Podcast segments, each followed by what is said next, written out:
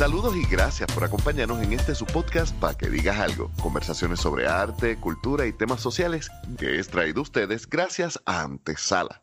Mire, si usted quiere darse un buen café o es amante de las cervezas artesanales, tiene que darse la vuelta por Cuamo y visitar Antesala, al lado del centro de convenciones. Yo soy Leonel Santiago y hoy nos acompaña el autor, declamador, gestor cultural, que nos estará presentando su libro El gallo en palo seco y nos estará hablando también del movimiento Hoy se escribe. Con ustedes, el poeta Enrique Jiménez IV. Enrique, gracias por aceptar la invitación. Muy buenos días, tarde de noche. En cualquier momento que usted esté escuchando este programa, sea bienvenido y qué placer que nos esté escuchando. Yo soy Enrique Jiménez Cuarto, el único Enrique Jiménez Cuarto en Facebook y en YouTube. Para comenzar y que el público escuche y conozca un poco de tu trabajo, me gustaría que comenzaras con un poema y partir entonces de ahí la conversación que estaremos teniendo el día de hoy. Muy bien. El poema que escogí es de mi libro El gallo en palo seco y el poema se titula Flor de silencio. Una serenata de voces sin cuerpo. Cantan sus repetitivos versos un corazón latente errático, por un dolor que arde en el vicio. Manos de una princesa pálida son las llaves de un abismo que palpita. Me lleva una paz de sepulcro, manos santas, hermosas del crepúsculo. En mi hora más oscura, detén los engranes de mi locura, pues mi lealtad la tallé en mi espalda a las voces quemas las alas. Sacrifico mis pecados en tu palacio, el vértigo, el ruido, necesito mi vacío. En tus ojos verdes marchitos veo el reflejo de mi vampiro. Con tus manos pon las raíces deteniendo el carrusel de mi perdición. De rodillas bajo tu luna, siento el resplandor, tu luz única que me supura. Tus manos, mis heridas, Que el mundo se acabe, tú mi princesa y yo tu criatura. Vampiros, sepulcros, oscuridad, criaturas nocturnales. Público, como han escuchado, obviamente estamos hablando con, con uno de los pocos y el mayor exponente en Puerto Rico de la poesía gótica, subcultura, que toma elementos del romanticismo clásico, el periodo del medioevo y se junta con una estética post-punk. Toma de la influencia del rock and roll de los 50 con el punk, con el dark wave, pero esto no solamente se queda en una música, esto no solamente se queda en una estética, esto también es toda una subcultura con un lenguaje, con una perspectiva de ver el mundo muy particular. Y esto es algo que permea a través de toda la obra de Enrique Jiménez. Cuarto, este es su segundo libro. El primer libro se titula Apostulados depresivos y otros poemas. Estos se consiguen en Amazon y es bien importante decirlo desde el principio para que la gente recuerde estamos no solamente escribiendo, sino que estamos produciendo libros, estamos produciendo arte que la gente puede tener. ¿Cuándo tú empiezas a escribir? Pues es una, es una larga historia, pero bien interesante, porque tiene que ver mucho con tal vez no educación, pero más bien un ejemplo impuesto. Y me refiero, pues lo que sucede es que yo empiezo a escribir más o menos cuando ya estoy como que entre intermedio y superior. Empiezo a escribir unos poemas bien románticos, pero eso se debe a lo siguiente. Yo cuando pequeño, mi papá, que lo menciono en, en mis libros, eh, eh, él, es la razón, él es la razón por la cual yo escribo de la manera que escribo, o que por lo menos me interesa escribir, y específicamente el arte de rimar. Pues él salía de Juncos, me recogía con mis hermanos, y de este punto salíamos a cualquier rincón de Puerto Rico. En la radio solamente se escuchaba Criolla 103 si tú tocabas ese botón de radio. Eso, eso, es sagrado. Esa... esa... Esa estación para mi papá era sagradísima. Y todo lo que escuchábamos era música típica, boleros, y música pop romántica pues, a medida que fue pasando el tiempo. Y mi papá iba de rincón a rincón.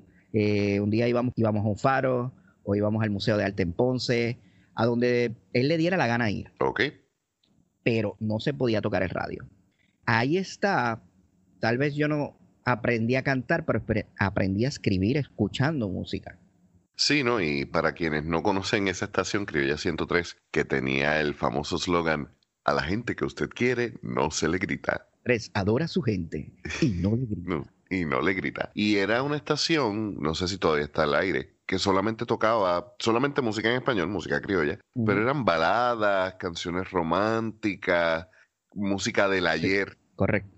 Eso influye, como tú dices, en, la forma de rimar, en la estructura del poema comparto en cierta forma una historia similar. Yo siempre he dicho que papi, en mi caso, es una de las cosas que me, que me hizo escribir porque en casa siempre se dio la importancia de, leer, la importancia de aprender a expresarse correctamente. Uno termina a veces escribiendo lo que piensa para poder clarificarlo y de ahí es que yo empiezo a escribir. Habiendo hablado entonces sobre cómo tú comienzas a escribir, cómo eran esos primeros poemas que mencionas que eran poemas románticos, creo que muchos de nosotros empezamos así. ¿Cuáles fueron esas primeras influencias y cuáles son esas influencias literarias o esas influencias que afectan o influyen tu trabajo? Yo lo respondería por partes. Pues al principio yo empecé a escribir más o menos entre intermedio y superior. Yo estaba como que enamorándome y empecé a escribir, pero no tenía ese valor que tengo ahora de treparme en un sitio y recitarlo con o sin micrófono. Ahí lo que me, me, estaba dando por la cabeza era toda esa música de, de, barra, especialmente la del Buki, que tú me conoces que si tú y yo vamos a algún sitio y hay una bellonera, yo tengo que buscar el Buki. Lionel, puedo tener las uñas pintadas, tener 20.000 carabelas, pero yo busco el Buki. Eso me recuerda el meme donde están todas estas figuras de, del goth, de, del dark wave, y en el medio está José José. Exacto. Porque ah. cuando tú analizas, cuando ya tú creces y tú analizas la letra, tú dices, oh my God, este tipo estaba, estaba en, un, en un momento bien oscuro. Y, y eso también es importante notarlo porque cuando tenemos unos escritores de nichos o, de subculturas específicas, tenemos a veces el problema como público de encasillarlos en un marquito donde el poeta pues se ve de esta forma, pues solamente me va a hablar de esto. Si es un poeta gótico, jamás va a haber una sonrisa, jamás va a haber algo que sea un motivo de algo alegre. Y sin embargo, ¿no? El que te conoce y el que ha visto tus lecturas de poemas sabe que el sentido del humor es parte de que no necesariamente del poema, pero sí de la presentación. Recuerdo que una vez tú me dijiste, los góticos no es que somos más oscuros, es que simplemente aceptamos la gama completa de lo que es la persona. Sí, celebramos al ser humano como completo, porque ahí es, digamos así, unos estigmas o unas etiquetas, especialmente como se ve, porque es óptico. O las personas que nosotros hacemos es la primera impresión cuando entramos a tarima.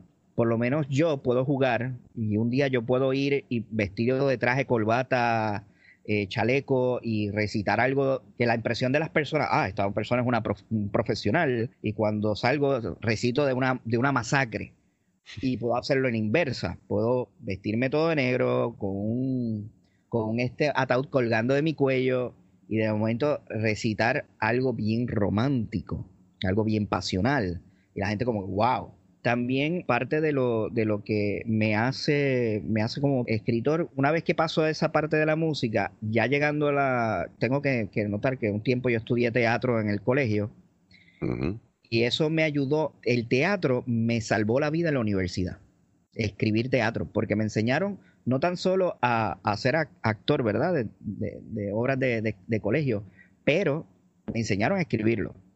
Ok. Y yo empecé en, en la escuela a escribir comedia. Exacto. E, e, e, eso es lo que... Te creo, te creo, pero no lo imagino. No sé, me imagino una comedia tipo Idle Hand o algo así. No, no, fíjate, no, no. Este, uno de los que recuerdo era un paso de comedia que escribí que era dentro de un ascensor durante las huelgas de la telefónica. Wow.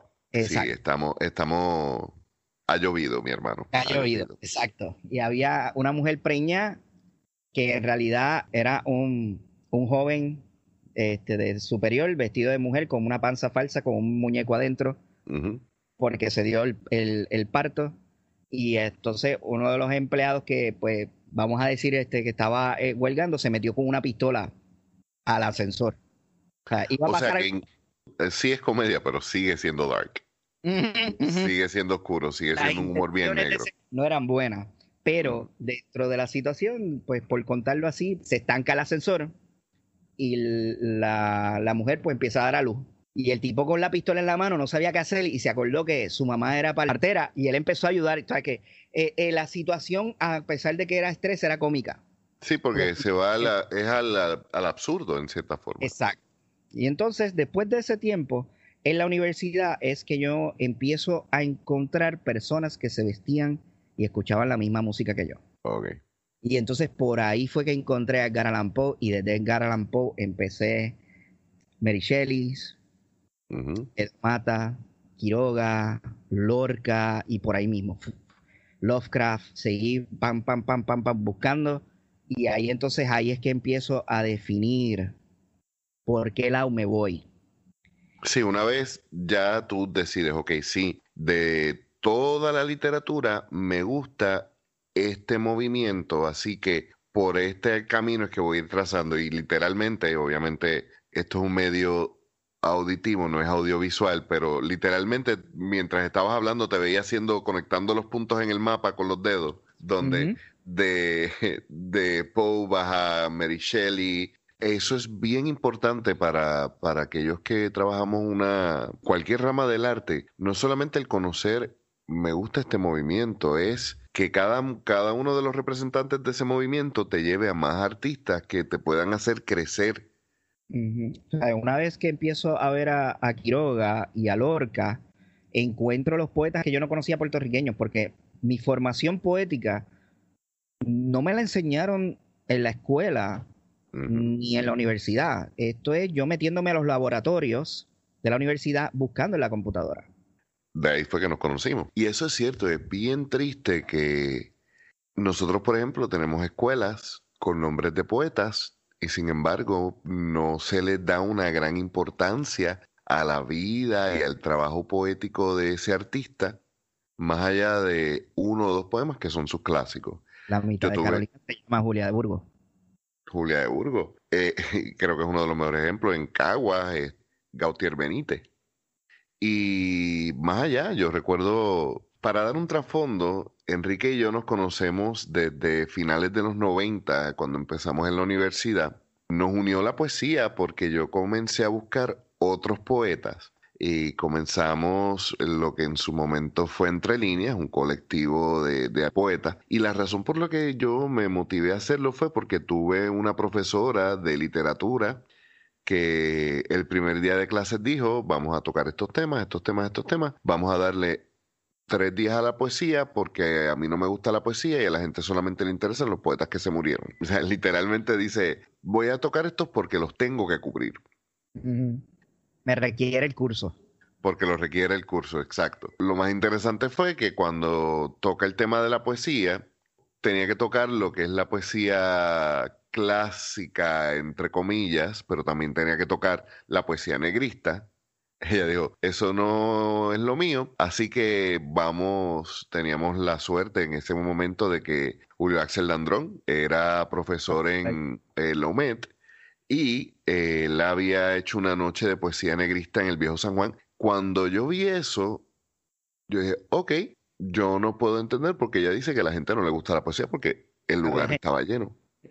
El lugar estaba lleno y fue algo cautivante. Y él a la gente. Oh, no, definitivamente. Eh, Julio Axel Landrón todavía es la hora que yo puedo recordar el, el performance. Un open mic, si él va primero que yo, yo no voy. No, ah. hay, gente que son para Yo, sí, exacto. Él debería cerrar cualquier open mic. Exacto.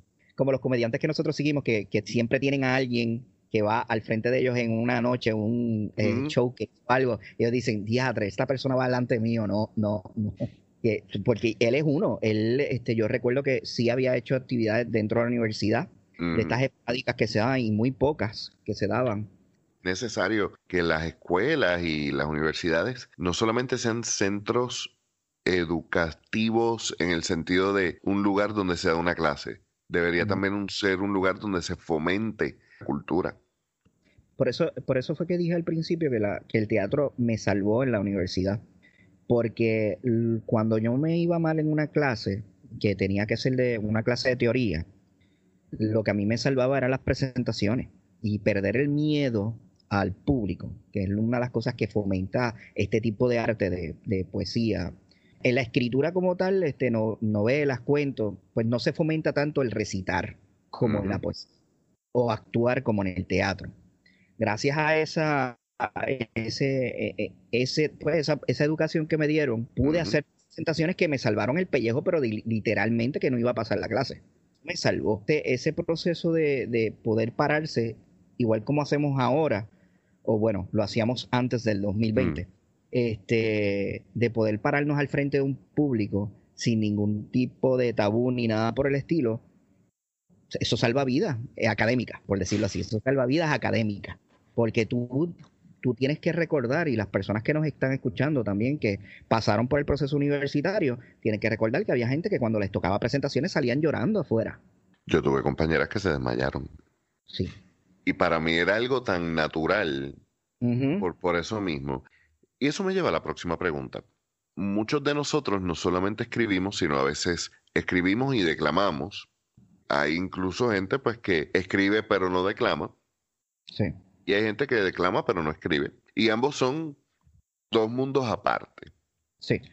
¿Cuál tú disfrutas más? ¿El proceso de escribir y de crear la pieza o cuando ya está terminada la reacción del feedback del público? Yo creo que el, el, punto más importante del proceso, de ese tipo de proceso creativo es cuando tú estás haciendo una pieza que cala en tu microcosmos y tú estás pensando, yo creo que lo que yo estoy escribiendo va a calar con otras personas.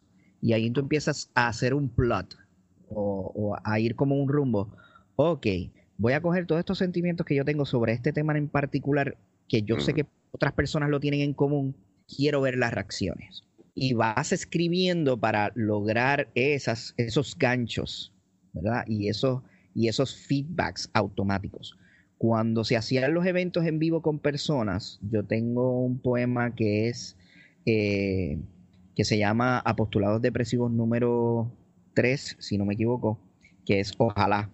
Yo cojo la una canción de Silvio Rodríguez y me inspira tanto que yo decido, yo necesito este sentimiento que él tiene, yo lo tengo también y quiero intercalarlo en esta pieza para tal persona. Cuando logro la pieza, una de las primeras veces que la recité fue en el Club 77 en Río Piedras el público estaba completamente distraído, estaban en la barra, estaban al final. Y yo empiezo a recitar ese poema, la mejor sensación como declamador que tú puedes tener después de crear una pieza nueva es que si estás en un sitio, especialmente en una barra, las barras son bien difíciles para poder captar la atención del público cuando estás haciendo un recital. Sobre todo cuando no hay en Puerto Rico principalmente una cultura de, de barra, de, de Open Mic. Navarra Bohemia, exacto. Pues el Club 77, para que la gente tenga una idea, los que no saben, pues el Club 77 Río Piedras es para bandas. Muy pocas veces hacen actividades donde se recita. Pues en esta ocasión, habían bandas al principio, y aquí en Puerto Rico tienen esta costumbre, termina la banda, que vinieron a escuchar y se van, no se quedan, porque no tienen ningún, no tienen ningún amarre por quedarse.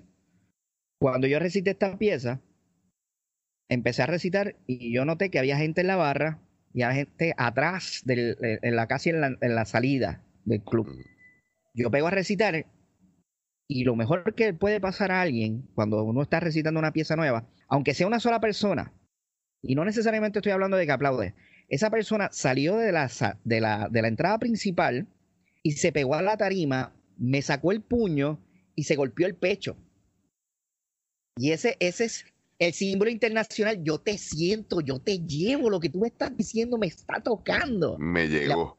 exacto. Entonces, yo estoy entre mirando la pieza en el papel y mirando al público para tener ese contacto visual, pero estaba teniendo, estoy on point, pero estoy teniendo estas dudas porque la gente no me está haciendo caso. Que lo estoy viendo, no me están haciendo caso. Hay unos que otros que me están mirando, pero el bulk del público no me está haciendo caso. Y de momento miro el papel y cuando miro para el frente está este muchacho al frente mío golpeándose el pecho, no verbalmente diciendo yo te llevo, yo te siento, lo que tú estás diciendo me está tocando. Y aunque sea una sola persona, una sola persona, la pieza funciona. Imagínate que... lo que puedes hacer cuando tengas ya un grupo cautivo que sabe a lo que va. Ok, yo vengo a esta actividad a escuchar poesía. O sea que tanto para performance como al momento de escribir, tu meta es conectar. Sí. Hay piezas que uno sabe que uno está escribiendo y es algo bien sentimental o lo que sea, pero lo está escribiendo porque estás vomitándolo.